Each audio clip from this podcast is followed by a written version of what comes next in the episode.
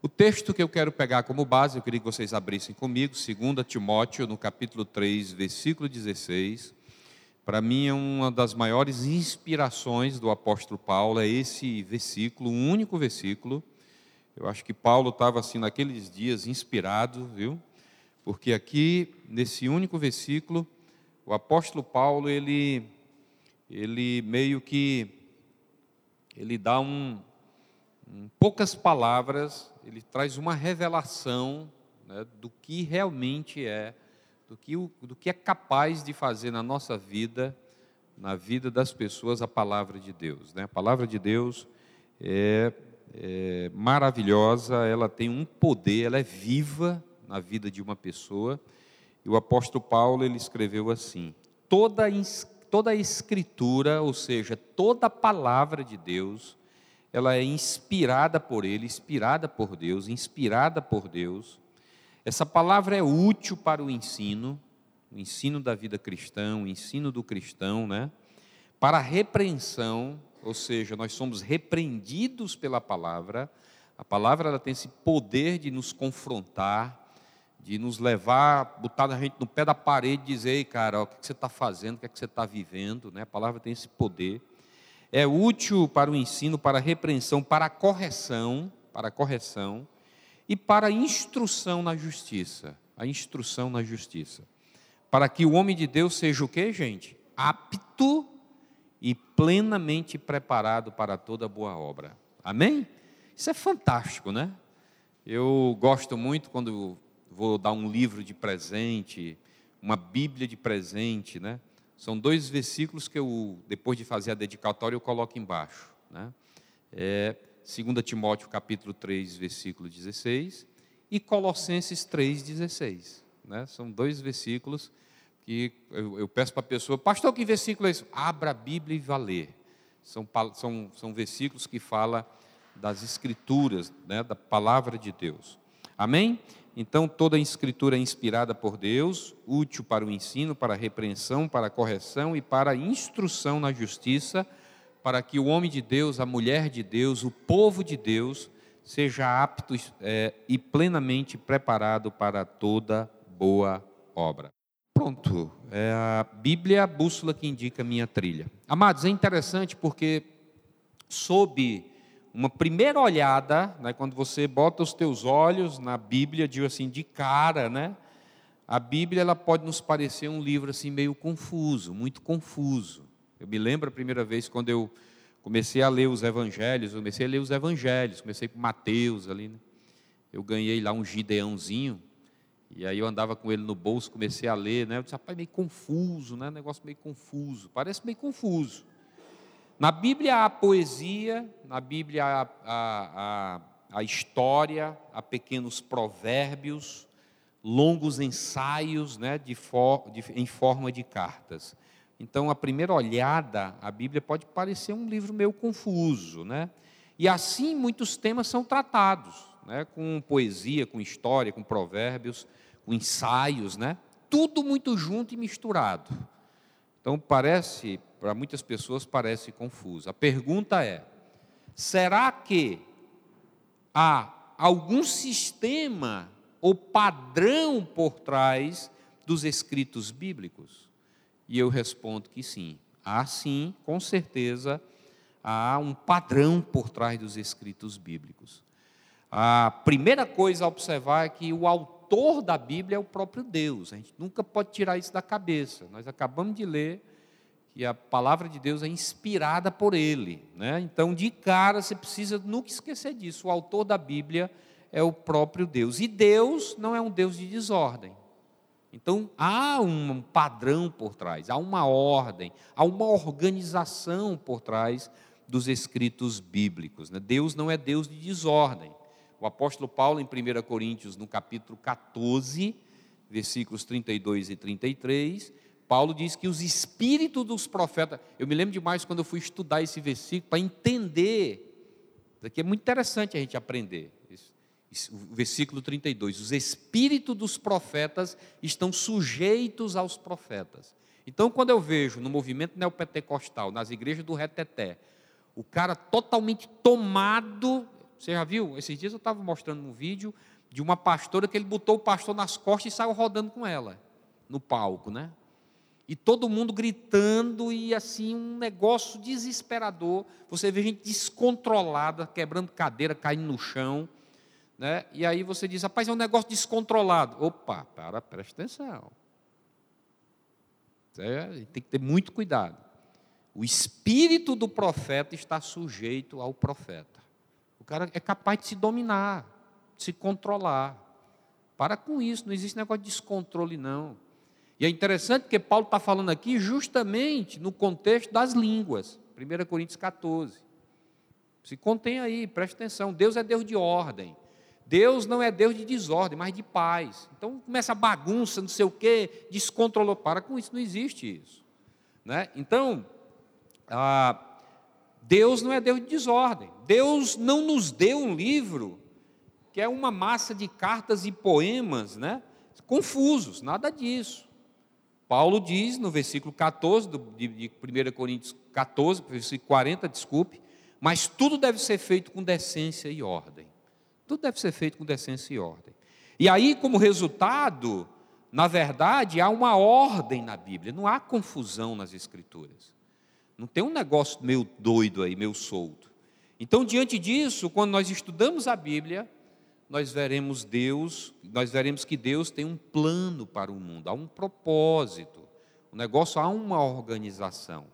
E a parte do plano de Deus envolve o conflito queda, conflito do homem, e esse conflito entre um inimigo terrível chamado Satanás, o diabo, como também o plano, né, envolve a ação do Filho de Deus para resgate desse homem perdido, caído, né, o projeto de Deus através do seu Filho, Gênesis capítulo 3, versículo 15, ali você já tem o que é chamado de proto-evangelho, ali você já vê a presença do Filho, né, sendo apontado como aquele que viria resgatar a humanidade. Então, você vê isso, né? Você vê esse planejamento, esse plano de Deus, de Deus por trás das escrituras. Antes mesmo, interessante que antes mesmo de Jesus vir a este mundo, o anjo de Deus disse a Maria. O anjo disse em Mateus capítulo 1: Você deverá dar-lhe o nome de Jesus, porque dele ele salvará o seu povo dos seus pecados. Então há um propósito, há um projeto de Deus. Então, amados, há certamente um sistema de verdades ensinados na Bíblia. E uma dessas verdades, como eu disse, é o plano de Deus para a salvação. O apóstolo Paulo diz em Romanos 1: Eu não me vergonho da palavra de Deus, do Evangelho, eu não posso me vergonhar desse negócio, porque é o poder de Deus para a salvação de todo aquele que crê. E aí você tem vergonha de botar um versículo no WhatsApp, mas o a galhofada ninguém tem. E é incrível, gente. Eu estou com meu celular, esses dias eu sentei, eu tirei não sei quantos megabytes de vídeo de galhofada e imagem só de porcaria. Sabe? A gente tem vergonha de se expor como cristão. A gente tem vergonha de expor o evangelho, que é o único capaz de trazer salvação para a humanidade. Sabe? Então, Paulo não tinha vergonha. Eu não me vergonho do Evangelho. Eu não me vergonho do Evangelho, porque é o poder de Deus para a salvação de todo aquele que crê. Por isso, amado, nós precisamos ler e estudar as Escrituras, a palavra de Deus, a Bíblia, a fim de entender os seus ensinamentos. E ela, ela nos conta o maravilhoso plano de salvação através de Jesus Cristo. Amém? Olha que coisa interessante. Veja como a Bíblia é uma fonte de riqueza inesgotável. Esse livro contém a mente de Deus. Você quer conhecer o que é que Deus está pensando sobre você, sobre a humanidade, sobre coisas da vida? A mente de Deus. Ontem de manhã, ontem foi terça, né, Alexandre? Foi. Ontem de manhã eu recebi aqui um grupo de cinco alunos da medicina da UFC para ser entrevistado. Eles foram fazer um enxergue muito interessante. A medicina está se rendendo à espiritualidade, à oração, ao cristianismo, à fé. E aí vieram fazer uma pesquisa reconhecendo a espiritualidade, um pastor, uma igreja evangélica, como um meio de medicina, de cura do ser humano. E as perguntas eram um paralelo à medicina convencional que eles estavam estudando. Achei muito interessante. E aí foi uma tremenda de uma oportunidade, uma tremenda de uma oportunidade, sabe, para mostrar coisas das Escrituras que, na verdade, por trás estava revelando o próprio Deus e o nosso Senhor Jesus Cristo. Eu peguei um pincel, eu fiz um esboço no quadro, eles, eles, eh, os alunos subiram para a sala de reunião, onde tem um quadro onde nós estávamos reunidos, né? pedi licença aos meninos e eles entraram, que era o único horário que, eles, que os alunos tinham. E nós conversamos bastante, quase até 11 horas. Me pergunta, e saía, da, e saía do questionário e perguntava sobre fé, sobre relacionamento com Deus, o que, que é esse negócio, pastor, como é que o senhor se tornou pastor, entrou na minha vida, sabe, pensa num negócio bacana. E aí, a gente precisa entender que esse livro que está aqui, que está aí nas tuas mãos, contém a mente de Deus. Contém a mente de Deus. Está tudo aí, meu irmão. Com a inspiração, a revelação do Espírito Santo, é capaz de nós discernirmos, sabe, o que Deus está pensando sobre o mundo, sobre nós e sobre tudo. Esse livro contém a condição do ser humano, pecador, caído, perdido. Esse livro revela a nossa condição, esse livro revela o resgate desse homem perdido através do caminho da salvação em Jesus Cristo. A doutrina desse livro é santa, aponta sempre para uma vida santa. Os preceitos, os ensinamentos, os mandamentos são fidedignos, suas histórias são verdadeiras, as suas decisões são imutáveis. Devemos ler para ficarmos, sabe o que? Sábios você quer ficar sábio? Se esmere nas Escrituras para você ver. Você vai conseguir ter discernimento das coisas. Sabedoria, que não é uma sabedoria que você ganha na academia, na faculdade. É uma sabedoria diferente da sabedoria do mundo. É uma sabedoria espiritual. Sabe, é uma sabedoria. Eu nunca esqueço, né, o pastor Armando dizendo para a gente: Mas quem sou eu? Ele dizia: Eu tenho apenas um curso de eletrônica, pastormente não tinha nem uma graduação de faculdade, mas tinha um curso de eletrônica de carro, eletrônica.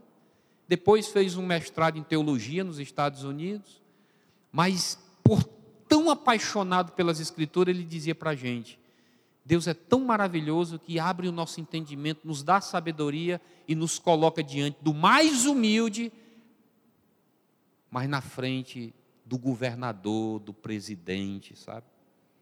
Como é que se consegue um negócio desse, se não uma sabedoria que vem do alto, que vem do Espírito? Então nós devemos ficar sábios, ler para ficarmos sábios. Devemos acreditar para estarmos seguros. Devemos praticar para sermos santos. Ontem eu fui perguntado pelos alunos, pastor, como é que é esse negócio de salvação? Né? E eu fui explicar para os alunos eu disse: Eu tenho a convicção da minha salvação. Eu tenho a convicção da minha salvação. Porque as Escrituras, a palavra de Deus, sabe, me dá essa segurança. Eu até disse para eles: existe um filósofo muito conhecido, né, que é o Luiz Felipe Pondé, professor da PUC, Pontifícia Universidade Católica de São Paulo, ele dizia: Eu sou cristão porque é mais sábio. Enquanto o outro filósofo, também muito conhecido, que fica todo tempo no contraponto com ele, que é o Carnal, Leandro Carnal, que esse é ateu. Esse Deus não existe para ele. Está arriscado do mapa. Mas a segurança vem quando você acredita nas Escrituras, confia nas Escrituras, acredita nos seus preceitos, nos seus mandamentos, que eles são fidedignos. Amém, meus irmãos? Eu creio nisso. Então, nós devemos devemos praticar para sermos santos. Então é isso, a Bíblia contém luz para nos guiar, alimento para nos fortalecer, consolo para nos alegrar. A Bíblia é o mapa da jornada do viajante. Nós estamos nessa jornada com Jesus, é o um mapa. É um mapa, não abre mão, não, fica firme aí. Seja fiel àquilo que nós falamos domingo lá na Palhoça, né? Não abre mão, não. Sabe, é o cajado do peregrino nessa jornada é a bússola do piloto, é a espada do soldado, sabe? É a palavra de Deus. É o alvará do cristão. É a palavra de Deus. Amém? Então, Cristo é o grande protagonista da Bíblia e a glória de Deus é a finalidade de tudo. Cristo é o grande protagonista. Por isso, essas igrejas que ficam exaltando o diabo, onde o diabo é mais falado dentro das igrejas do que Jesus, o negócio está uma coisa errada. Até porque nós sabemos, né? Essas igrejas que ficam exaltando o diabo, nós sabemos onde é que eles querem chegar. Eles querem chegar, sabem em quê? No tripé que sustenta a linha doutrinária dele. É medo, emoção, certo? Medo, emoção e ganância. Ou seja, meu amigo, toma cuidado com o diabo, já dá logo medo. Tudo é o diabo, tudo é o diabo, tudo é o diabo. Ganância, se quanto mais você dá, mais você recebe, né? E vamos brincar com as emoções. Então, esse negócio não, é, não cabe para a gente. A finalidade, Cristo, da verdade, tem que ser exaltado. Cristo tem que ser, sabe, o protagonista, né? Na Bíblia é assim, ele é o grande sujeito da Bíblia e a glória do Pai é a finalidade. A Bíblia deve encher a nossa, deve encher a nossa memória, não com conhecimento de passagens, não é isso. Quando eu falo encher a nossa memória, não é de versículo, Domingo passado foi engraçado, né? Estava o Alexandre e o, e o Vinícius discutindo se Abraão, Arão era irmão de Moisés. Aí eles chegaram, porque o Arão do Flamengo gol, não foi? Chegaram e eu estava conversando com o Edilberto tal, e eles, pastor, pastor, o Arão é irmão de Moisés. Aí na minha cabeça veio Abraão e Ló, né?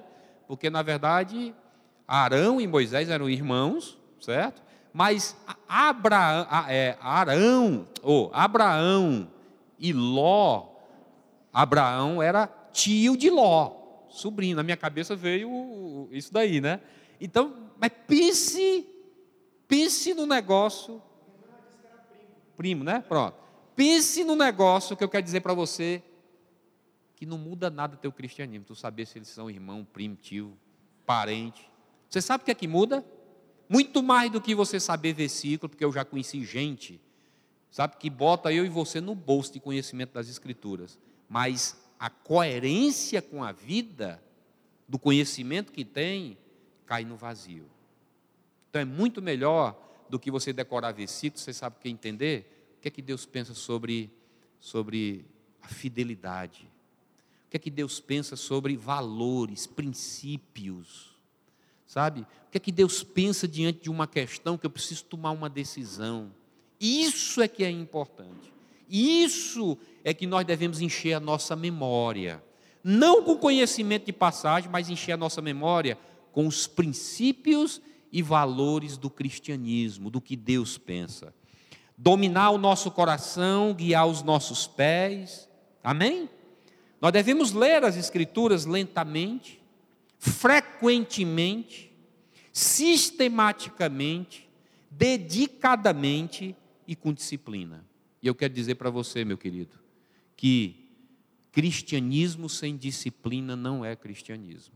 É o que diz Dietrich Bonhoeffer. Hoje nós não lemos mais a Bíblia, hoje nós estamos totalmente ausentes das Escrituras, estamos sendo movidos né, por qualquer vento de doutrina, às vezes somos influenciados, resumimos muitas vezes a expor a nossa mente e o nosso coração às Escrituras quando sentamos num culto como esse ou num culto lá na Palhoça. É o único momento que minha mente é exposta à palavra. E eu quero dizer para você, meu amado, que isso é pouco para você. Você precisa de muito mais.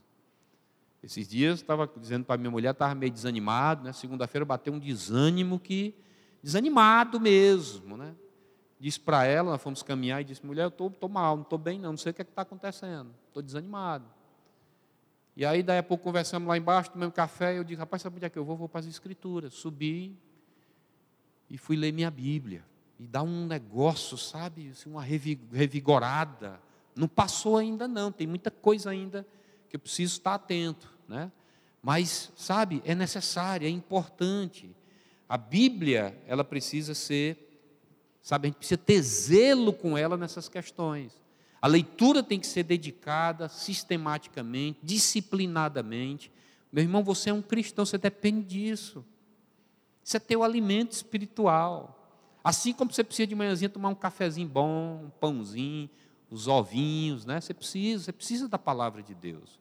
Então é uma mina de riqueza para nós, saúde para a nossa alma e um rio de prazer para as nossas vidas. A Bíblia, ela foi dada nesta vida e será estabelecida para sempre. Envolve a mais alta responsabilidade, vai recompensar o maior sacrifício e condenará a todos os que desperdiçam o seu conteúdo.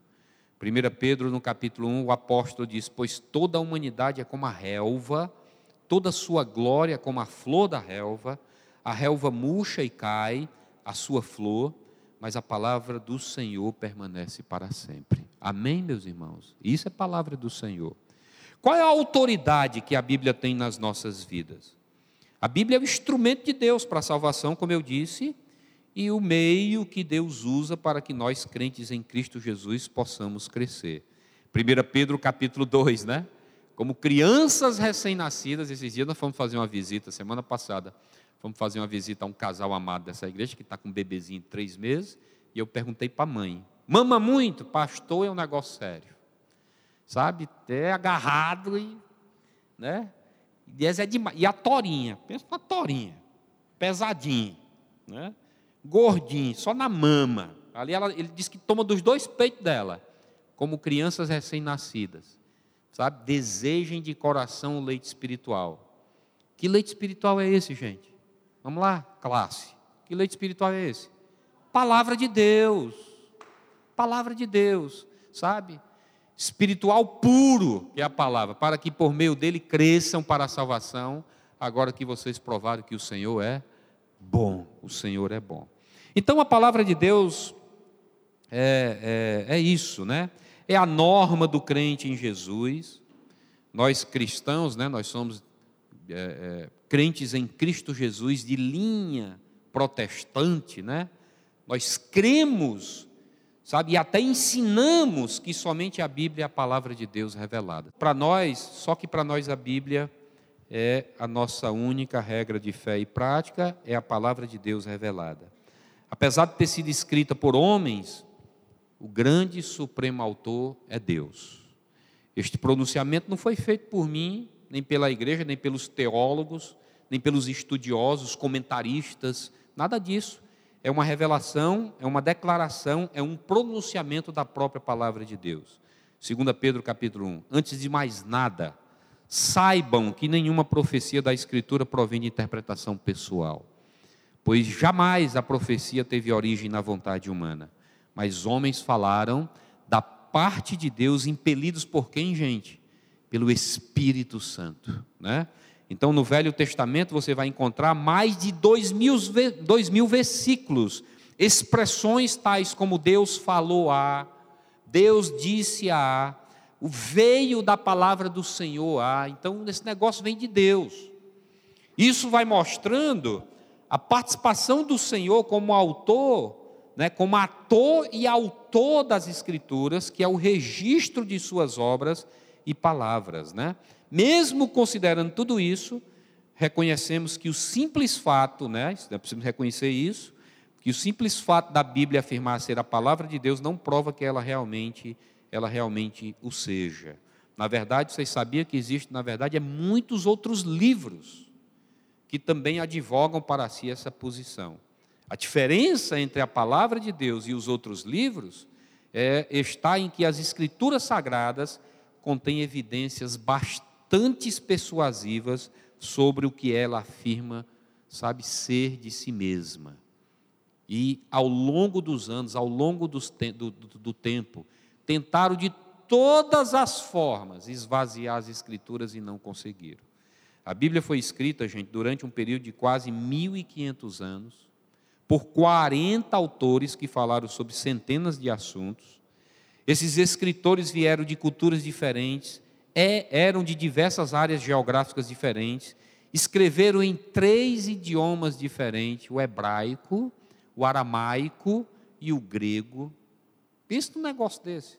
Os camaradas escrevendo as escrituras em lugares diferentes, em línguas diferentes e depois esse negócio, sabe, se, se encaixa de uma forma perfeita, Mesmo assim, a Bíblia revela uma unidade tão impressionante que, se não soubéssemos disso, poderíamos dizer que ela teria sido escrita por uma única só pessoa. Isso é impressionante, gente. Impressionante. Isso bota os arqueólogos, os estudiosos de queixo caído. Isso é impressionante. Há uma plena harmonia em suas páginas e tudo que está escrito nela, gente, é verdade. Vou dizer por quê. Porque a Bíblia ela é infalível. Isso quer dizer que ela está isenta de erro, engano.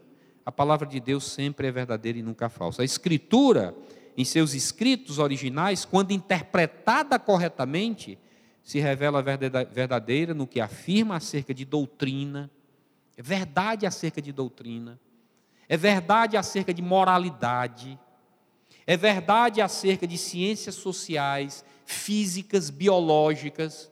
Isso é muito interessante, gente. Tudo que a Bíblia se propõe a falar nessas áreas, quando se vai estudar, é verdade. Estamos aqui diante de uma bióloga, né, uma doutora aqui, minha. Tem uma, sabe assim, uma alegria ter. A Juliana foi, foi lá no, na uva lá, aí a doutora né, Raquel, né, a mulher da biologia da uva, gente. Essa mulher manda tudo lá, viu? É. Está aqui a bióloga, né? Vá lá na Bíblia, né, Raquel? Você vai lá, você vai ver o que, é que Deus fala sobre biologia. Cara, é verdade. Vamos falar sobre ciências sociais. É verdade. Né? Então, tudo naquela se propôs a falar é verdade.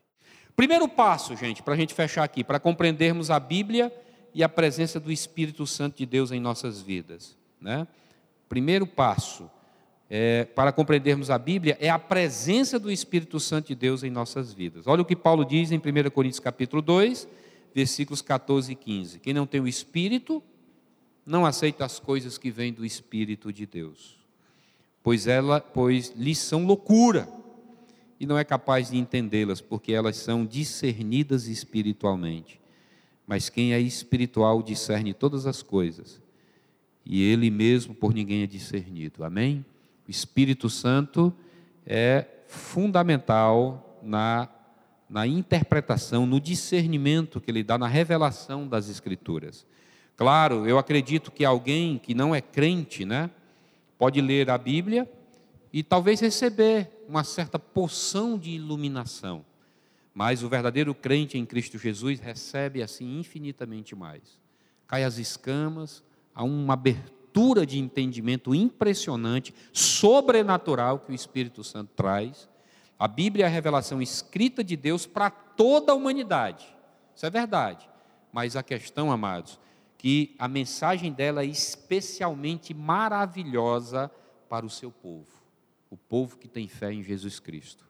Então, os 66 livros da Bíblia nos foram dados pelo Espírito Santo e constitui uma revelação objetiva com um propósito verbalmente inspirado por Deus em cada palavra. Amém? Tinha mais coisa, mas não tem tempo, né? Então, só para você sair daqui pensando sobre o livro que Deus colocou nas tuas mãos, meus irmãos. O livro que Ele colocou nas nossas mãos. Eu peço em nome de Jesus, não negligencie. Que oportunidade, que privilégio a gente poder abrir as Escrituras com tanta liberdade. Temos irmãos aí mundo afora sabe, mundo afora, que gostaria de ter pelo menos 1% da liberdade que nós temos para ler as Escrituras.